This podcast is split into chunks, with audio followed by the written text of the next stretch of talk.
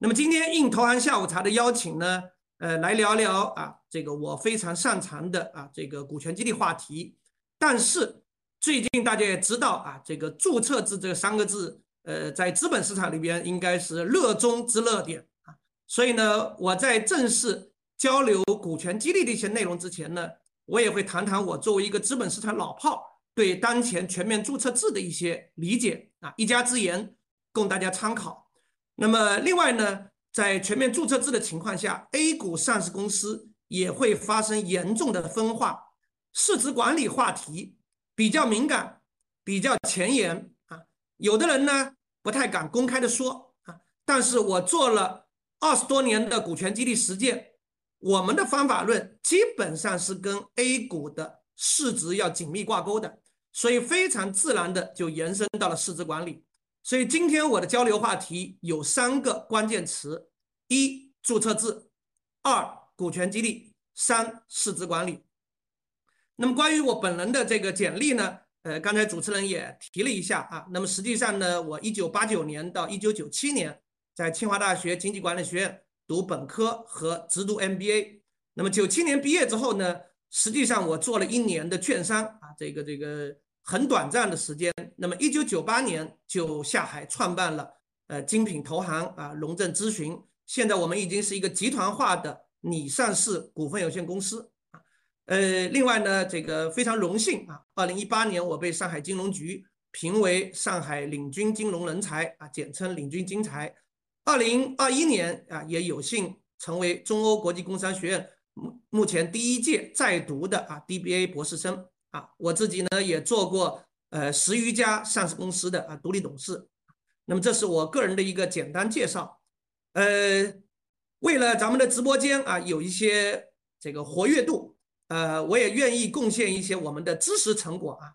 这个投行下午茶平台啊拿出了三本书，那么我们拿出了这个应该说两个平台啊，投行下午茶的这个小儿童的直播间和我本人的视频号。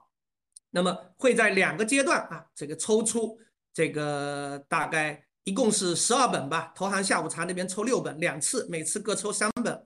那么我的个人的这个视频号也会抽两次啊，各三本啊，这样一共是呃六和六十二本啊。那么相关的操作方式，呃，大家可以看一下，呃，直播间中啊，基本上就是大家把呃直播间分享到朋友圈啊，应该就可以获得抽奖的机会。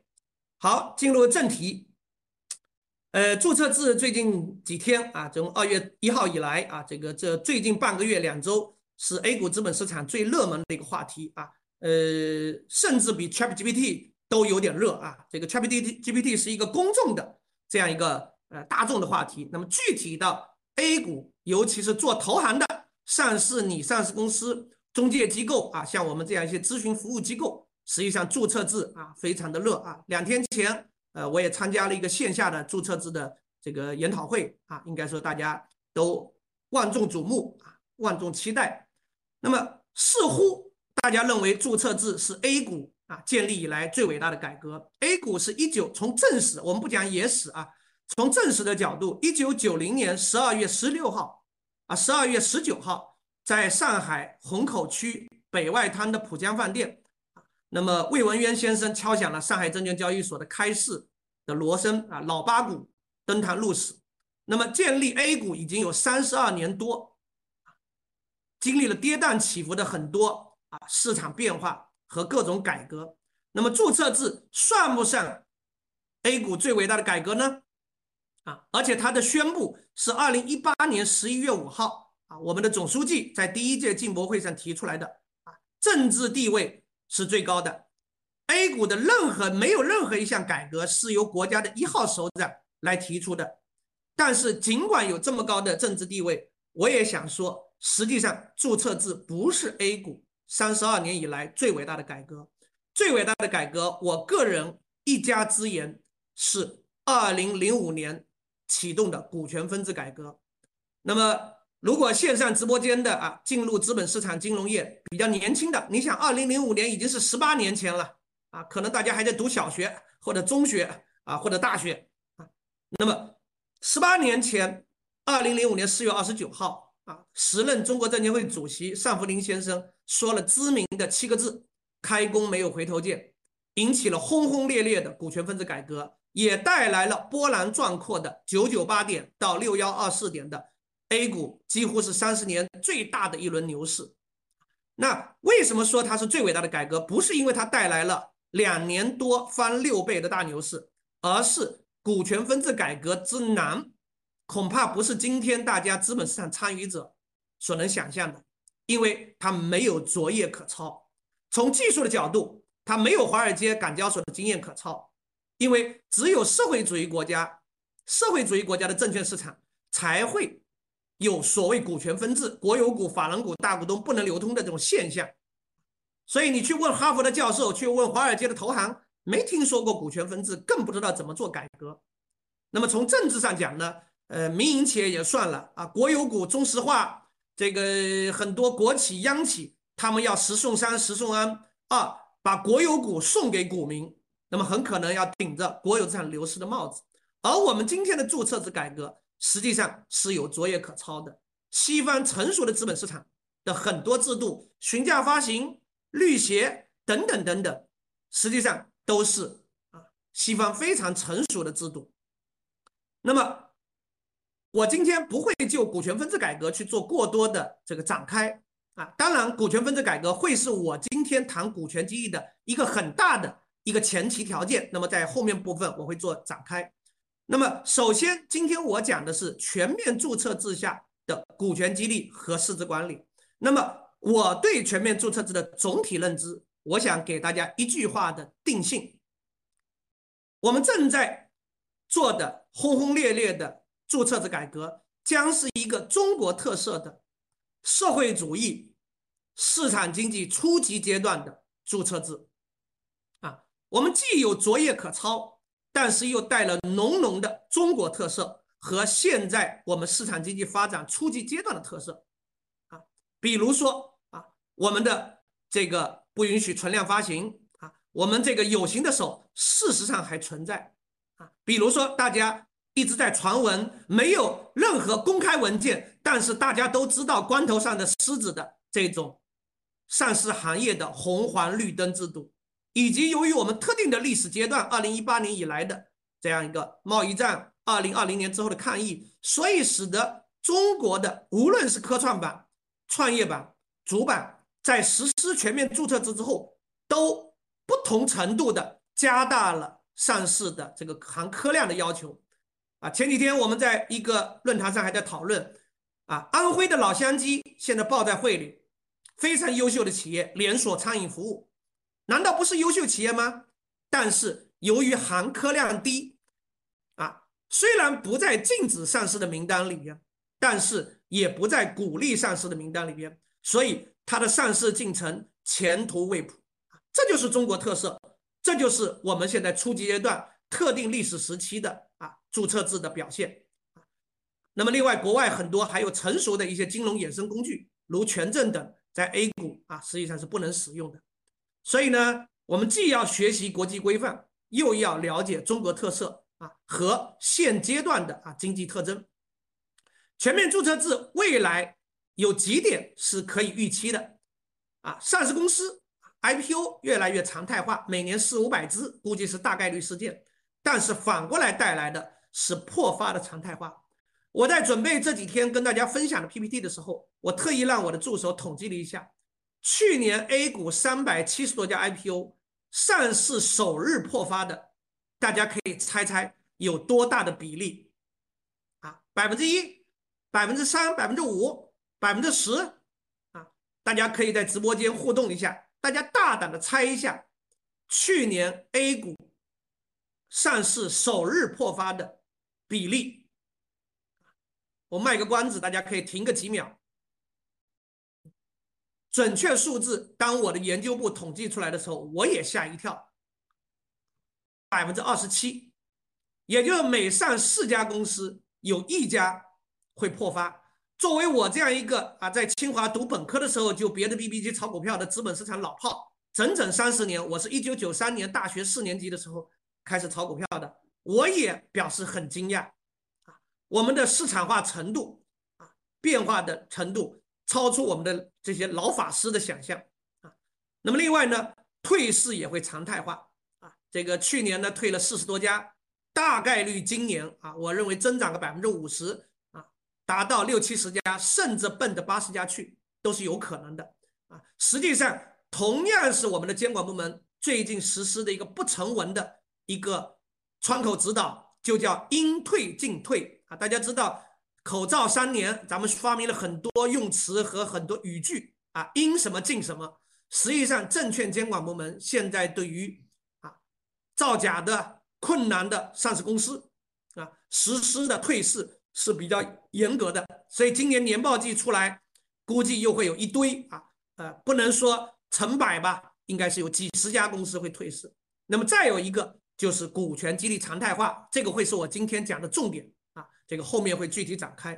那么，当然，作为投资者方来讲，整个注册制深化的过程中、推广的过程中，实际上是去散户化的。大家想象一下啊，正负二十厘米就是但正负百分之四十啊，那散户真的是心惊肉跳啊。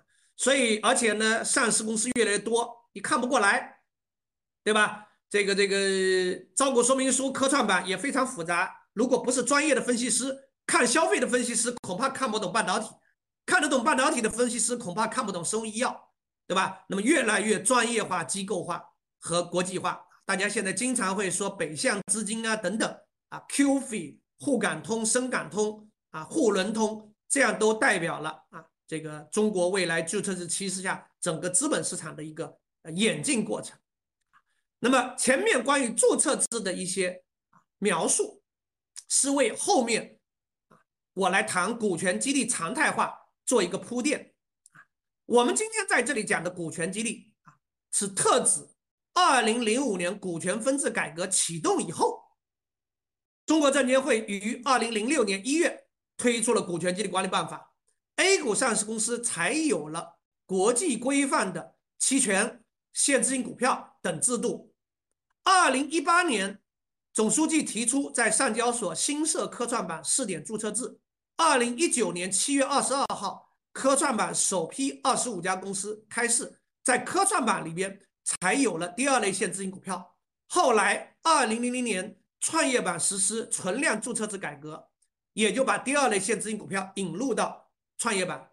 大家知道，两家主板沪深主板即将迎来全面注册制，那么第二类现资金股票能不能推广到两个主板呢？我们拭目以待，因为现在的征求意见稿文件里边暂时还没有。我们来看一下，二零零六年至今，啊，将近十七年的时间，我们 A 股上市公司股权激励的变化。啊，刚才我说了，我们今天讲的股权激励是股权分置改革的副产品。当年上主席推进股权分置改革的时候，我说了非常困难。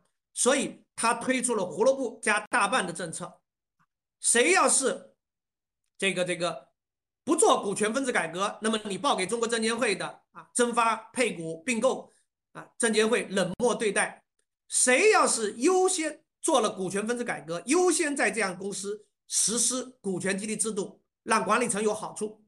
那么股权分置改革解决的是什么呢？解决的是大股东和小股东利益一致的问题。否则，在没有股改之前，啊，大股东是不关心股价的，至少股价跟他没有直接利益关系。那么，光解决了股权分置改革，而上市公司是现代企业制度的最高级形态。现代企业制度的特征就是两权分离，股东是不参与日常经营的。比如说，某公募基金买了一千万股的茅台。他走进茅台酒厂的时候，恐怕保安还要把他拦住啊！他要给董秘打个电话接他进场，因为他是外部股东。日常经营的经营者，如果只有工资奖金，股价跟他没有毛关系，他会关心市值吗？他会关心中小股东利益吗？啊，大家就不要想的太天真了。所以，世界上成熟的证券市场早就发明也好，也是市场选择也好。这种股权激励制度，也就是企业的核心成员、员工，他的报酬包里边 package 里边必须要有相当大比例的股权激励，才能让他的行为啊跟全体流通股股东保持一致。那么在过去的十六七年里边，A 股的股权激励经历了这么三个阶段。那么我把它人为的分为啊，这完全是一家之言啊，不是监管部门的分法。但我作为这个资本市场这个方领域的细分市场的，也算是专业人士，做了二十多年，参与了全程参与了国资委、证监会各个部委这方面的法规制定。所以我觉得我这个分法呢，还是有一定的专业性和相对民间的权威性的。第一阶段，大家看，二零零六年一月，中国证监会有法规说你们可以做了。那个时候上市公司多少家呢？一千五百多家，一千六不到。每年大概也就是几十家，最少的二零一七年只有十二家做股权激励，对吧？这个浅蓝的是这一年发生的股权激励的数量。深蓝是首期计划，大家说，哎，股权激励还分期吗？以前内部职工股不就是一锤子买卖吗？对的，股权激励跟内部职工股有着巨大的不同。股权激励是上市公司每年每一两年都应该做的，因为你公司市值又变化了，业务又变化了，又招了很多人，难道现在的老总有股权，过两年来了个新的副总裁，难道他就没股权吗？所以，真正的股权激励是像年终发红包那么常态化的发的。所以，股权激励常态化，具体到一个上市公司，也是应该每年都做的。那么，还有一个常态化的意思是，A 股现在每年发生的股权激励案例数，大家可以看到最右边七八百例，七八百例。你比如说，以去年七百六十二例，其中首期。三百六十二例，也就是说多期计划将近四百例。去年推出的七百六十二例中间有四百例，实际上是已经做过股权激励公司的第二期、第三期。最多的，大家也可以猜一下，现在 A 股里边已经从零六年到现在做的股权激励期数最多的是多少啊？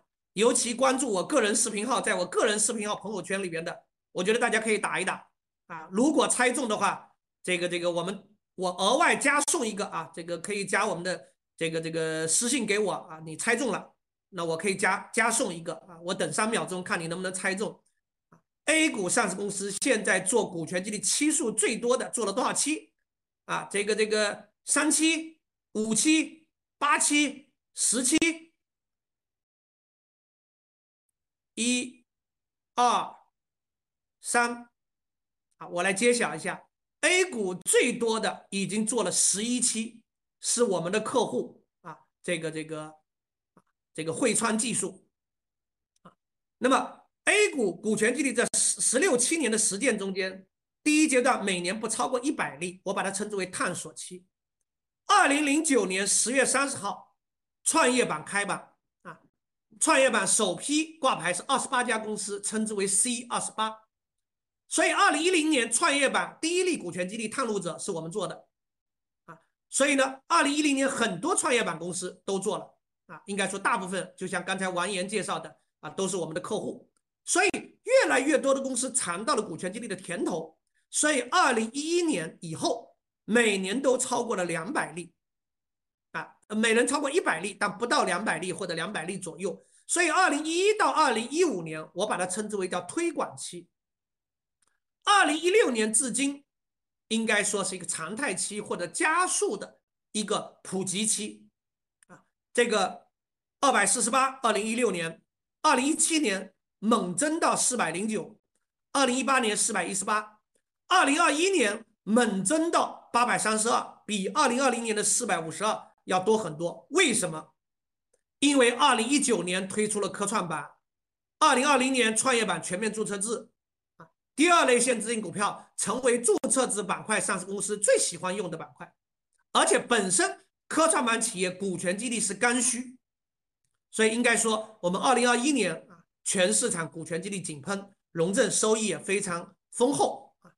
那么二零二二年为什么会掉下来呢？众所周知，去年疫情风控啊，经济不太好啊。所以实际上，股权激励发生的这个频次啊，跟经济也是一个晴雨表表现。那么宏观上统计下来啊，我们总结出一个股权激励广度和股权激励深度的概念。什么叫股权激励广度？截止目前已经有五千多家上市公司了。截止到十二月三十一号，在五千多家上市公司中间，到底有多少家公司做过股权激励呢？大概是两千六七百家，占整个 A 股上市公司的百分之五十一点七九。所以呢，我们把这个做过一期以上股权激励的上市公司家数作为分子，那个二零二二年十二月三十一号的上市公司家作为分子，得出一个股权激励广度的概念。而这个数字在成熟的资本市场是超过百分之九十的。所以，我们国家啊，上市公司的高质量发展，公司治理的持续升级迭代，还有很长的路要走。什么叫股权激励深度呢？就是已经做股权激励的两千六七百家公司中间，累计做的期数。刚才我说了，汇川做了这个十一期，我们的客户用友软件做了十八期，我们的客户宁德时代上市五年做了五期，每年都做，平均十一到十二个月就会做一次。所以整个 A 股两千六百七百家已经做股权激励的公司，累计做的期数是三千五六百例。那么这个作为分子除以加数得到的深度是一点七啊。如果在线上的朋友是学金融的，尤其学过保险学的，就知道保险学里面有个保险广度和保险深度，代表了这个国家国民啊在保险消费方面的这个投入度。所以实际上我们把这概念衍生到股权激励广度和深度，也是为了告诉大家，我们中国证券市场的公司治理水平。啊，离国际发达和成熟水平还有很大的距离。那么，究竟什么是股权激励呢？从广义的角度来讲，一种跟踪股东价值的表现而体现支付的中长期有条件的报酬机制，都可以称之为股权激励。所以，你上市公司、非上市公司也都是可以做股权激励的啊。但是，我们今天讲的基于 A 股资本市场的股权激励，法律定义。是中国证监会上市公司监管部推出的啊规范类股权激励，包括期权、现值性股票、第二类现值性股票。在 A 股里边还有一种制度，是中国证监会二零一四年为了救市推出来的，叫员工持股。今天我们在这里不展开，员工持股通过一个资管计划，员工出资去买股份，或者上市公司回购来。赠与给员工啊，那么这是另外一种操作。我们今天所有讲的，包括刚才我讲的股权激励广度、深度啊，讲的股权激励与股权分置改革的关系，都是特指这个狭义的啊期权、现值性股票、第二类现值性股票。那么同时，大家看股权激励这四个字啊，天生就注定了是一个交叉学科，股权是一个投行话题啊。我二十五年前就是一个券商投行部的啊，如果我不下海，我应该后来会考保荐人，成为现在帮助企业 IPO 的这么一个投资银行人士啊。那实际上我们今天做的股权激励也是一种广义投行啊，所以龙正呢也是一家专注股权激励和市值管理的这样一个精品投行。但是股权激励后是两个字，激励它就是一个人力资源问题。如果你去问一个保荐人，怎么做岗位评估、绩效考核、KPI 三百六十度？我敢说百分之九十以上的保荐人恐怕不知道，对吧？所以真正要把股权激励做好，实际上是个交叉学科。这就是为什么龙正二十五年能把这个业务做得很好，因为啊，它有点像我们共产党起家选择浙闽赣鄂豫皖边区，因为人力资源的机构不懂资本市场。不懂股权的估值、信息披露，而懂资本市场的人不懂人力资源，所以龙正呢填补了这样一个空白。那么，是不是所有注册在工商局里的公司都可以做股权激励呢？也不是的啊。那么，它必须财务法律要规范，股权要透明，要有一定的流动性啊。那么，刚才这两页实际上讲的都是对广义股权激励的解析。所以这也是由于我个人有券商投行背景，再加上本身股权激励有这样的苛刻条件，所以大概只有上市和拟上市公司能做股权激励，或者做的效果是比较好啊。可能全中国唯一例外的就是华为啊，我自己做了二十五年股权激励，服务了上千家公司，光上市公司我们就服务了一千二百家，还有几百家非上市公司。当然，基本上都是奔着上市去，拿了 VCPE，企业已经完成了一部分的资本化啊。那么我没有看到第二家啊，坚称自己不上市能把股权激励做好的啊。所以，股权激励跟多层次资本市场是有着非常密切的啊关系啊。那么为什么呢？因为股权不是摆在那看的，最后是要有真金白银的经济利益的。在实体经济层面，你又分红，但是滴滴是不是好公司呢？是好公司。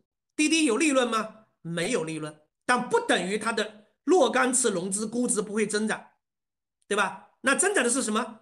增长的是市值，是虚拟经济的多层次资本市场的一种思维。那么，所以呢？我们今天讲的股权激励，更多的是一种市值型的股权激励。这就是为什么龙正很自然的在全面注册制到来的时候，延伸到市值管理这些服务。因为我们服务的宁德时代，在一千亿不到市值的时候啊，我们给他做股权激励。今天他的那一批员工赚得盆满钵满，原因是他的市值啊涨了十倍，而不是靠他的利润涨了十倍、二十倍啊。因为员工也看不上这个。分红，所以我们主导的是资本利得市值型的股权激励啊。我说一个比较偏激的话啊，不以上市为目的的股权激励都是耍流氓啊。可能啊，华为真的是唯一唯一的例外，我没有看到第二家。大家感兴趣想争论的，可以在视频号底下啊打一个，你认为哪家非上市公司坚持不上市做了股权激励效果很好的？包括今天的华为。遇到了很大的危机，能不能挺得过去？他们的十三万的持股员工最终能不能善终，实际上都是一个巨大的问号啊。那么我们做的都是规范类的公司，你想你的财务法律规不规范，分红都不知道应该分多少，对不对？那更谈不上估值。所以规范的不一定有市值，但不规范一定没有市值。实际上公众化。资本化、证券化是市值管理的必由之路，那么也是以市值导向型的股权激励必须的前提条件。实际上，世界上大多数、绝大多数的好公司是公众公司，绝大多数的百年老店不是家族企业啊！大家不要被一两个日本的豆腐店啊，这个瑞士的钟表店啊，传承了一百年很好，而被这种小概率事件所蒙蔽啊。那么，所以我们眼里可以做股权激励呢，是五类公司：上市、你上市啊，境内境外都可以，国有民营都可以啊。三板你挂三板，以及财务规范、资本运作路径清晰的非上市公司。显然，引进了 VCPE 的企业属于此类啊。我估计今天在这个直播间也有很多从事股权投资的朋友。实际上，达成啊、九鼎啊、深创投啊，很多活跃的。股权投资公司都是龙正非常重要的战略合作伙伴，他们所投资的优质企业要引进股权激励制度的时候，很多都会推荐龙正去给他的被投企业做增值服务啊。那么有股权激励的公司，相当于是公司治理进行了精装修，而没有股权激励的公司，当然也可以招到人，但对不起，毛坯房住的就不那么舒服啊。有了精装修的，卖价会更好啊，无论在一级市场。还是二级市场啊，都会在统计意义上带来一个叫做公司治理溢价的这个现象。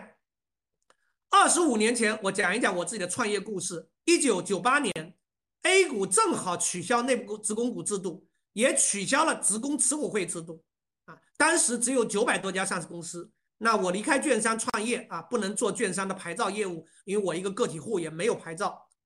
那我就发现。A 股上市公司没有股权激励制度，而海外的资本市场上市公司股权激励是一个标配，几乎是标配。所以我就在 A 股啊研究，然后推广这样制度，非常像营销学里的故事啊。当然也是我在清华读 MBA 的时候，营销学老师经常会挂在嘴边的故事。两个推销员到一个荒岛上推销鞋子，A 推销员认为这个岛上的所有居民都不穿鞋，我这个鞋没有地方卖。而我是那个坚持下来的 B 推销员，我认为正因为他们都没穿鞋，而鞋子穿上之后有好处，所以我坚持在这里推销。那么应该说取得了一定的小小的成绩啊。一九九八九九年，A 股上市公司股权激励 zero 零，所有的九百多家、一千家公司都是没有股权激励这个鞋子的啊，这样的啊企业居民啊，并且呢，九九年开始我就参与了啊国家监管部门，那时候还没有国资委啊，国资委是二零零三年成立的，一九九九年。国务院发展研究中心、国家经贸委、国家大企业工委啊，可能这个咱们年轻的这个从业人员啊，说国家大企业工委是个什么东西啊？啊，大家可以百度一下啊，这曾经是非常重要的一个国家机关啊。那么他们就在研究股权激励，为什么呢？因为一九九六年、九七年左右发生了著名的红塔山五楚志健先生的五十九岁现象啊，大家也痛心疾首。这么优秀的工企业家，就因为啊，这个这个，最后私分了这个小金库啊，锒铛入狱，实际上是双输啊，这个自己个人和这个啊国家企业啊都是输家。那么国家呢要做国有企业的激励和约束机制啊。一九九九年，中国证监会，实际上是国务院总理朱镕基以一元的年薪请到了啊。香港证监会的前主席啊，梁定邦先生来做中国证监会的特别顾问啊。那么梁定邦先生也发现 A 股没有股权激励资质，所以也组建了啊相关的研究推广啊。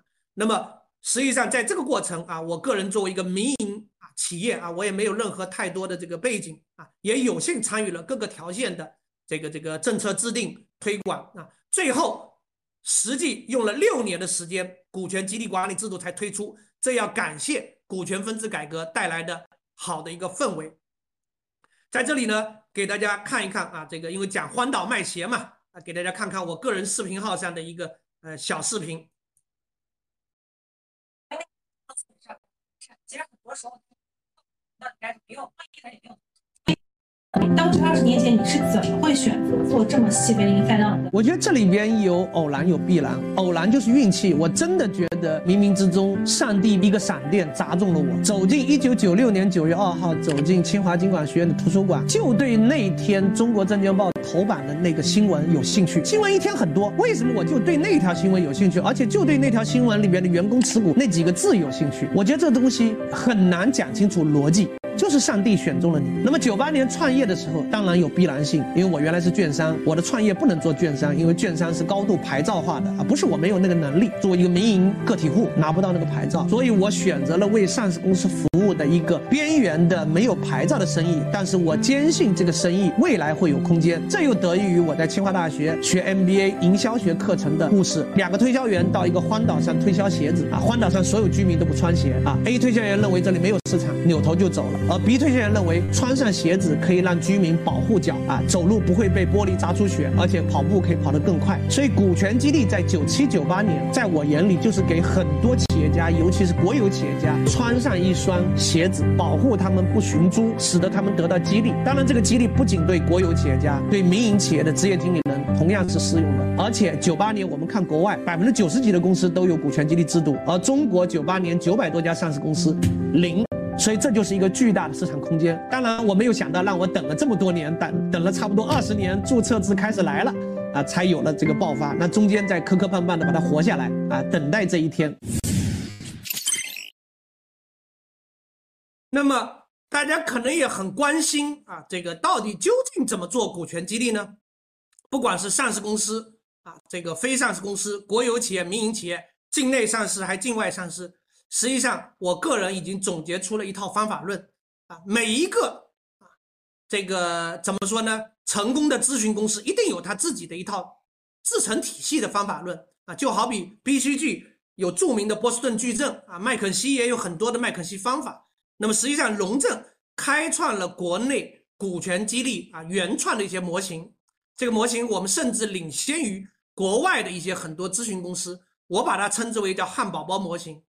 如果大家去看 A 股中国证监会的上市公司的股权激励管理办法，去解析它六七十条的条文，去解析国务院国资委一百七十五号文国有控股上市公司的文件，去解析国务院国资委针对非上市国有企业啊，这个这个混合所有制改革啊里面员工持股股权激励的一些制度，其实在具体设计股权激励方案的时候，都回答跳不出这八个方面。啊，分别是工具啊，比如说我们以 A 股上市公司为例，你的工具狭义股权激励就是三种工具：期权、现值性股票。第二类现值性股票，那么什么叫期权呢？给你一个特定的权证，不要掏钱，约定了若干年之后，你还可以按照今天的股价来买股份。那你想，你的股票是十块钱，给你一个权证，不用掏钱，说三年之后你还可以按照十块钱来买十万股。三年之后股价涨到二十了，你只要出十块钱买入，然后转手卖出。我假定你不是高管，对吧？那你就不可以获得三年内股价的增值吗？当然，如果很不幸。三年之后，股价跌到了九块八，你的期权就是一张废纸啊！所以，因为业绩不好，因为业绩好，但是不幸赶上熊市，只要股民没赚钱，期权就是一张废纸。所以，期权不是免费午餐，是有不确定性的，它是建立在跟股民啊同进退啊，股民不赚钱，期权就不赚钱。那么，什么是限制性股票呢？就是员工可以按照优惠的价格来购买公司股份，但是现在就要掏钱。如果你股价十块钱，员工可以掏五块钱、六块钱来买。那么大家觉得这不是免费午餐吗？这不是无风险套利吗？同样的，大家不要只看到贼吃肉，没看到贼挨揍。限制性股票，限制性股票它有很多的限制，不仅有像定向增发这样的限制期，而且它还有解锁期。时间到了还不能一次卖，要分期卖，而且在这个过程中还要承诺业绩增长，啊，仅仅是股价涨，仅仅是锁定时间到，并不一定能兑现，所以也是非常严格的。那么什么是第二类限制性股票呢？大家不要被字面误导，第二类限制性股票本质是打折期权啊，去年。财政部已经正式明确了第二类限制性股票在上市公司损益表中间的会计处理原则，实际上就是按照 BS 模型的啊期权模式来做。那么它不用掏钱，还可以打折，那是不是更加无风险收益了？一方面，它适用于那些人力资本比较密集的硬科技企业；另一方面，也不是无风险的，因为还得股价涨。还得达到承诺的业绩，这个业绩可能是财务业绩，可能是非财务业绩。由于咱们今天是一个沙龙式的分享啊，不可能去展开怎么来选择这三个工具，这三个工具可不可以组合等等等等啊。那么所谓的试定两个来源，就是定人，一个企业给多少人？宁德时代是给三千人，给三百人，还是给五千人？证监会是不管的，只要是员工就可以拿，但是否董事会薪酬委员会决定给他？是有一个轻重缓急的一个评判的，那么定量给他多少，每个人多少，所有激励对象加总之和等于多少？那么证监会实际上只给了宽泛的边界，只要不超出过这边界，证监会都是允许的，在边界之内你自己选百分之一、百分之二等等那么什么定时？有点像定向增发的锁定期，但是股权激励的定时要比定向增发的锁定期要更加复杂。它分为锁定期和解锁期啊，在锁定期内，任何员工的离职就意味着他股份是不能带走的，这一点跟内部职工股有很大的不同。那么，所谓解锁期，实际上就是一个缓释胶囊的一个制度啊，即便限制期解到了，也不能一次性变现，至少要分两次以上的变现啊，那是分两次，还分三次，分四次，都是企业可以个性化设计的。如果这个只有这个方法论，所有公司方案都一模一样，那龙正咨询就没生意做了。龙正咨询是掌握了这套方法论，就像一个裁缝会做衣服，但是每个人的衣服一定是度身定制的啊，所以是个性化的。再就是定价啊，期权是市场价，限制性股票是打不得低于打对折啊。第二类限制性股票没有约定，那么你可以定打多少折？你要非常个性化来来定啊，打折多了，股权激励费用太高啊，这个流通股股东有意见；打折太少了，这个激励对象有意见，觉得没有激励性，都是约束性。那么两者要进行平衡。所以龙正呢，非常像一个上市公司请来的和事佬啊，要平衡公司和激励对象之间的关系。除了试定之外，还有两个来源：股份从哪来？是回购还定向增发，对吧？资金从哪来？啊，公司设不设奖励基金？可不可以从银行借？大股东能不能提供这些财务资助？等等。虽然公司不能提供财务资助，但是大股东是可以的。啊，所以试定两个来源就是我们汉堡包中间的四荤两素的线。但注意，我们一定是汉堡包模型，而不是披萨饼模型。因为还有一个有条件激励，大家还记得我前面的 PPT 讲到吗？股权激励是跟踪股东价值的，那就定这个内涵内在的逻辑。中长期就是定时，有条件的激励，这个条件就表现在汉堡包上层的面饼业绩考核和股份管理。这个人跳槽了，股份是未必能带走的，对吧？另外，公司层面业绩和个人层面业绩没有达标，都有可能取消股权激励。所以大家不要看到一些上市公司股权激励方案好像表面上很优惠啊，建议大家啊，如果是做二级市场的，多看它的业绩考核啊。如果业绩考核严，说明这家公司董事会有信心，并且给了一个高门槛给激励对象。但反过来，它也有副作用。因为太高的业绩门槛，很可能股权激励对象最后兑现不了，成为负激励啊。那么业绩考核太松，可能短期来讲好像对流通股股东有所损害，但是如果员工得到了激励，调动了积极性，也许创造价值的这个动力就更高啊。那么这是所有的上市、非上市、国有、民营。啊，中小企业、大中型企业都能适用的通用的方法论啊，我想花个刚才几分钟时间跟大家做了个解析啊。那么我刚才说到了，我做了二十五年，服务了上千家公司，我没有看到第二家华为非上市公司员工持股做得好的，所以华为一定有我们值得学的地方。它值得学的地方是一种开放的哲学思想。今天的任正非只拥有华为千分之六的股权。全公司二十多万员工，十三万员工拥有股份，全国没有第二个企业像这样的公司治理结构，所以它的对内开放，通过股权激励吸引人才融资，这种越舍越得的大智慧是非常值得学的。但是它没有对外开放，所以它的开放也是有限的。我们既要学习它，也要批判它的不足。跟正常人或者平常人有什么不同？最大的不同，他就科学家的心态，他就企业家，中国企业企业家的韧劲，他对财富无所谓，他这百分之三，现在他们叫我首富眼睛，我现在泰州中国的首富，很很奇怪现象，大股东创业者股份越少市值越大，杰克马只有七折不到，算是首富，可这些小老板弄百分之七八十的股份拼命摁着。还非常天天跟人家吵架，不给管理层，资质越来越小，是不是一岗位？你从什么意思？什么意思？要有巨大的胸襟和胸怀，动员所有的精英和天才般的中国人，来为这个目标而奋斗，让让你们创造你实现你梦想的同时，也实现你们的 rich 和富裕。这就是这边的胸怀，马云的胸怀。只有这种大，马化腾也一样，破你妈！这么大的这个这个腾讯市值一万多亿港币，目前的股份也不到百分之十三。这是若干年前啊，著名的华人投资银行家蔡宏平先生。呃，年轻的资本市场从业者可能不知道蔡宏平，大家可以百度一下啊，非常传奇的投资银行家，曾经是中国第一代 H 股上市公司上海石化的董秘。那后来转到从乙方转到投行百富勤。那百富勤九七年金融危机之后，他又加入了这个德意志银行啊，这个成为德意志银行亚洲区的啊这个投行老大。那么他提到了，这是很多年前的视频了啊，这个我们在网上收到的。那么说明呢，任正非的胸怀、远见是值得我们学习的。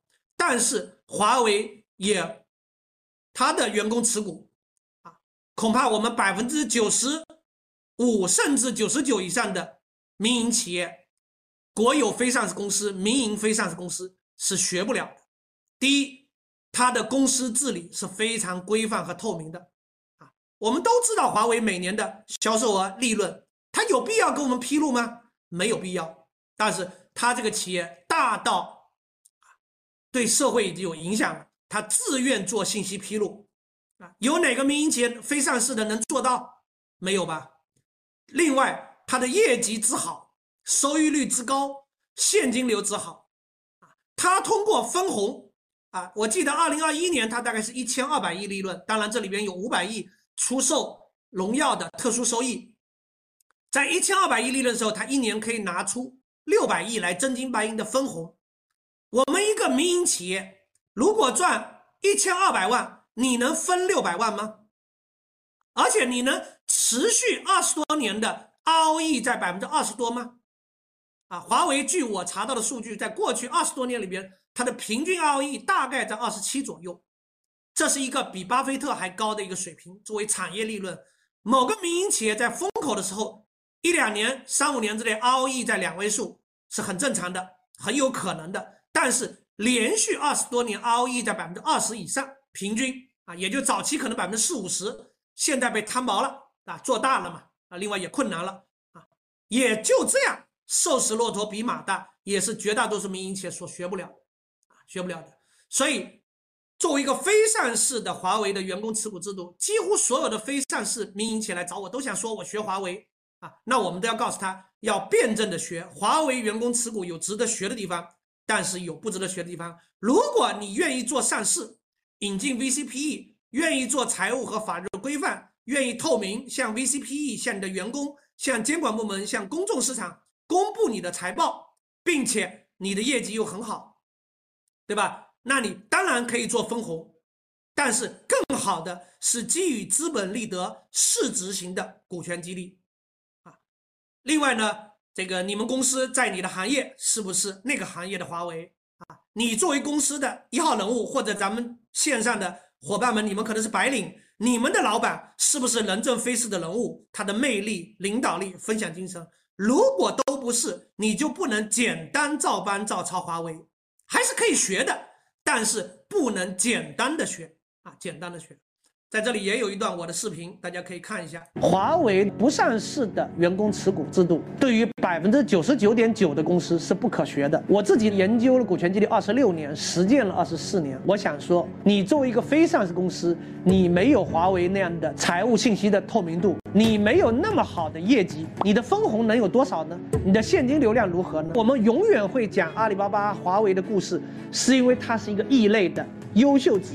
而我们创业企业能活过的平均时间是三点七年，换句话来说，百分之九十甚至九十五以上的创业企业的股权，长期来看是一钱不值的。所以你去拿一家不能成功的企业的股权，有什么意义呢？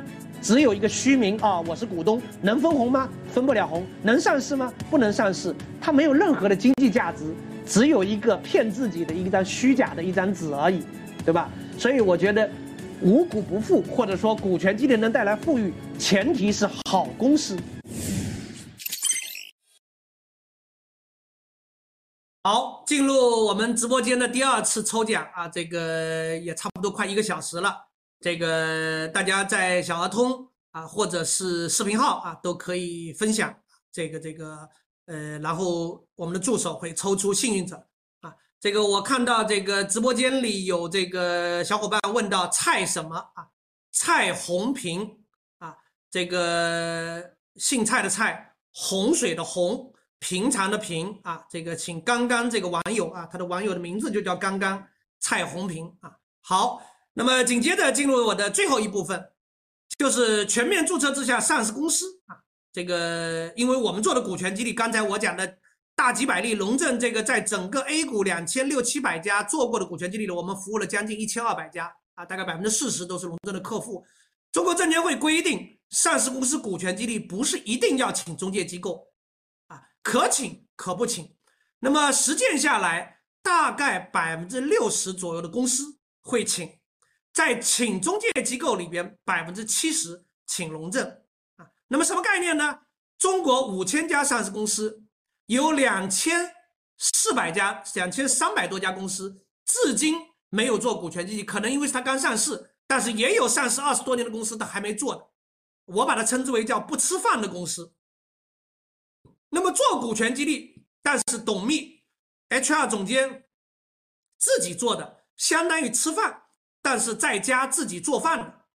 如果请中介机构，相当于点外卖，啊，吃饭且点外卖吃饭，啊，那么点外卖百分之七十点的是龙镇这个品牌的外卖，啊，那么我们做的主导的股权激励，刚才我前面说了，都是市值型的，享受资本利得增长啊。为什么达成九鼎会有很多啊拿拿过这个他们风投的这个做股权激励？因为我 A 轮做了股权激励，我希望。B 轮啊能够增长，B 轮做完能够 C 轮 Pre IPO 人估值更增长，最后上市啊，VCPE 都能赚钱啊！当然在现在注册制环境下，很多 VCPE 投的 Pre IPO 项目上了市之后是呃赔本赚吆喝啊，实际上这个上市都是 down run 这个这个这个单赛的这个它的它的估值的啊，这也是市场的一个必然趋势。哪条法律规定你 Pre IPO 投进去就一定要赚钱啊？啊，你自己头脑发热投的一个顶部。对吧？这个投了一个热点追进去了，那如果这个企业的增长不能覆盖当时的泡沫，那你可能就要亏了。所以全面注册之下，上市公司市值管理啊，呃，需求越来越旺盛。在这里，我把注册在工商局里的公司分了个三六九等。沪深交易所的公司相当于考入了一本的，北交所也是本科，也是上市公司。但是相当于二本，新三板的基础层和创新层公司相当于大专生，相当于大专生。那么未上市股份公司相当于是高中生啊，高中生要经过惊险的高考一跳成为上市公司，只不过有的考入这个这个一本，有的考入二本啊。当然我们现在我们国家要想上二本，必须先经过这个新三板基础层、创新层这个大专的过渡啊。那么未上市的股份公司，它的公司治理状态是一个初中生水平。大家发现，这个上市公司的公司治理层次越高，实际上它的一个共同特点就是公开化程度越来越高。一本、二本大专生啊，我们是可以看得到它的报表，看得到它股权结构的啊。未上市的股份公司啊，如果他自己不到工商局去变更他的股份，实际上我们在起名片、起查查啊、起信保上，我们查不到的啊。有限责任公司，你即便查到它的股权结构，你也不知道它的收入、利润，对吧？信息是不公开的。那么在最高层次的两个本科里边，沪深交易所、沪深北三大交易所，现北京交易所反正现在一百六十多家、一百七十家左右嘛，对吧？在整个这个，我们都称为五千六百、五千零六十七家。十二月三十一号的上市公司，百分之五十的上市公司在五十亿以下，百分之二十的上市公司在五十到一百亿之间，两者相加，也就是三分之二以上的上市公司在一百亿以下，啊，所以尤其是五十亿甚至是三十亿以下的公司，市值太低，虽然有六位数代码。其实就是挂在北上深资本市场、证券市场的行尸走肉啊，未来日益的会沦为僵尸股。如果这些公司都沦为僵尸股了，你再做所谓期权、现资金股票、第二类现资金股票有什么用呢？啊，没有用。所以你在做好产业经营的同时，在做好产业经营同时，做股权激励吸引了人才，做好了，还要把市值做高。啊现在有句话说：“酒香还怕巷子深。”如果是十几二十年前，就那么一两千家公司，问题不大，大家都覆盖的过来。现在五千多家公司了，干嘛要买你？啊，如果你没有很好的广告，没有很好的包装，没有很好的故事，这个故事是一个中性词，在资本市场上一说故事，大家容易妖魔化和污名化。什么叫投资银行讲故事？投资银行讲故事就是把一个企业的业务。用资本市场能听得懂的方式和语言表达出来，啊，比如说路演，啊等等，所以国际资本上发明的这个讲资本市场故事这个说法，不是一个贬义词，大家不要把它污名化和妖魔化，恰恰把它污名化和妖魔化的人，恰恰是不懂资本市场，啊，所以市值管理的作用，这个这个作用啊，应该是越来越大啊。这个 IPO 不再稀缺，这个上市只是一个起点，就像你考上大学了，你能不能毕业啊？能不能大学里找到女朋友，对不对？被人追求啊？那么上市公司需要持续的、合规的、阳光的市值管理。所以，另外的大家也不要阴险小人妖这个阴谋论的认为市值管理就是操纵，就是内幕交易。所以我这里特意强调了，必须是持续的，不是说哦，我最近要再融资了。我大飞小飞要减持了，我最近跟市场接触一下，必须是润物细无声的持续的市值管理、投资者关系的运维啊，必须是合规的，而且是阳光化的啊，不能是桌子底下搞内幕交易啊、操纵等等。那么实际上，作为一个上市公司，两手都要抓，两手都要硬，既要把你的实体业务做好，也需要啊拥抱虚拟经济。很多人说我创业者啊，这个说我不关心股价，永远不要相信这句话啊！我相信大多数九十九的上市公司控人都是经纪人啊，这个股价跟他的再融资、跟他的减持密切相关，一定会在乎，一定会在乎。我们国家呢，证券监管部门啊，也都提出了。这个要从严从快从重的处理伪市值管理，啊，这个防止以市值管理之名，啊行市场操纵之实的恶性违法违规行为。所以呢，我们的监管部门从来不反对市值管理，甚至国资委还强调国有控股上市公司要做好市值管理，是国有资产保值增值的重要渠道。啊，所要打击的就是伪市值管理、假市值管理。明明是操纵，还要给自己贴个标签，说我是做市值管理的啊！所以呢，我们荣正所倡导的市值管理的价值观，光明正大、守法合规、辩证专业、科学系统啊。那么，市值管理是公司以稳定和提升公司市值出发，按照资本市场的游戏规则，尊重市场的变化，按照全方位的思维方式提升自身估值水平，获得投资者认可，使股价充分的反映价值。为什么市值管理跟股权激励那么密切的关系？你想，团队努力把公司做好了，结果股价不涨，多冤呐！你的股权激励也是一张废纸。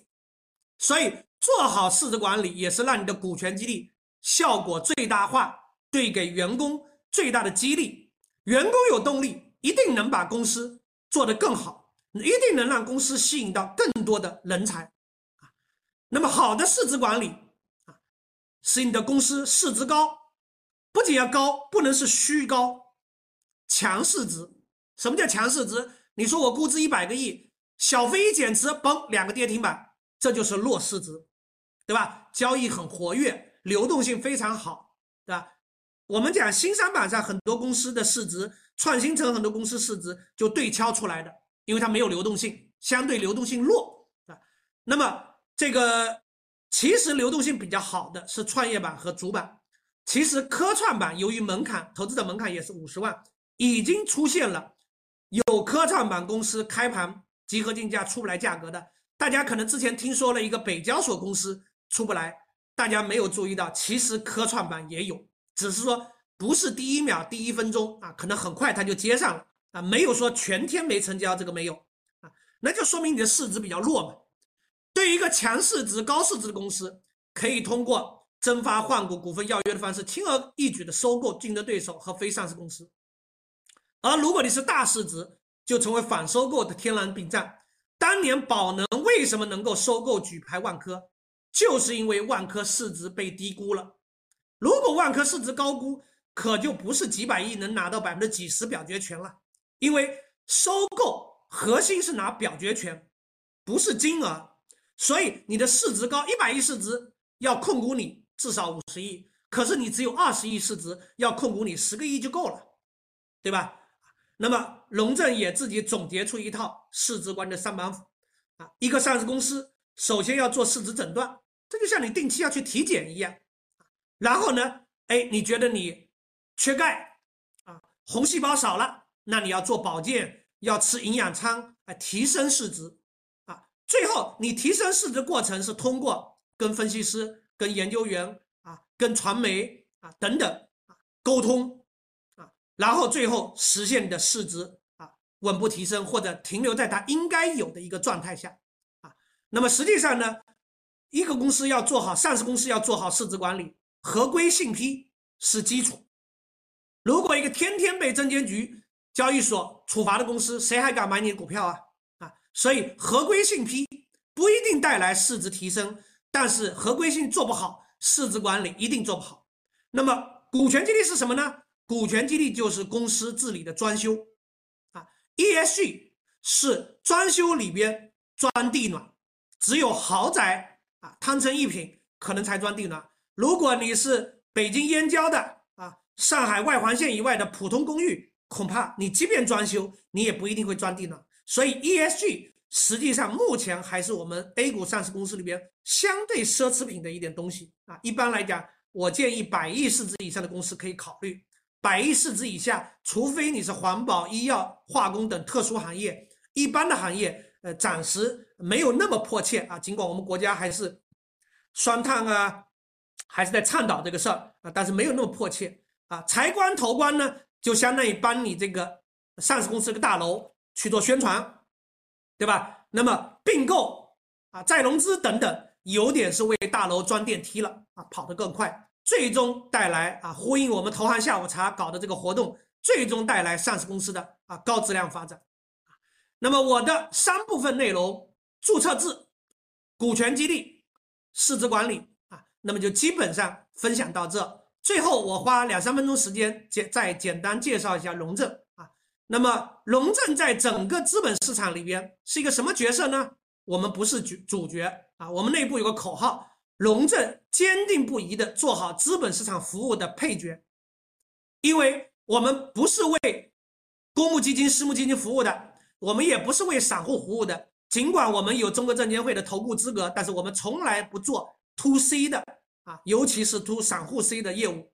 我们是服务于上市和拟上市公司的，但是服务于上市和拟上市公司的主角是券商、会计师、律师啊，我们是非主角、配角啊。只不过在所有的配角里边，龙正在股权激励这个细分市场是隐形冠军啊。那么因此呢，我们也正在把自己从股权激励专卖店升级为市值管理服务商，能成为这个第四类非法定中介机构的一个龙头啊。从股权激励单款爆品，最后我们带货给我们的子公司 EAG、财官、投官、并购啊等等等等啊。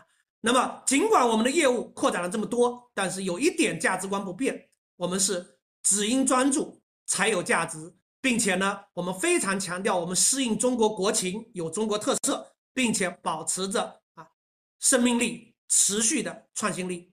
我想今天我分享的内容就到这，如果需。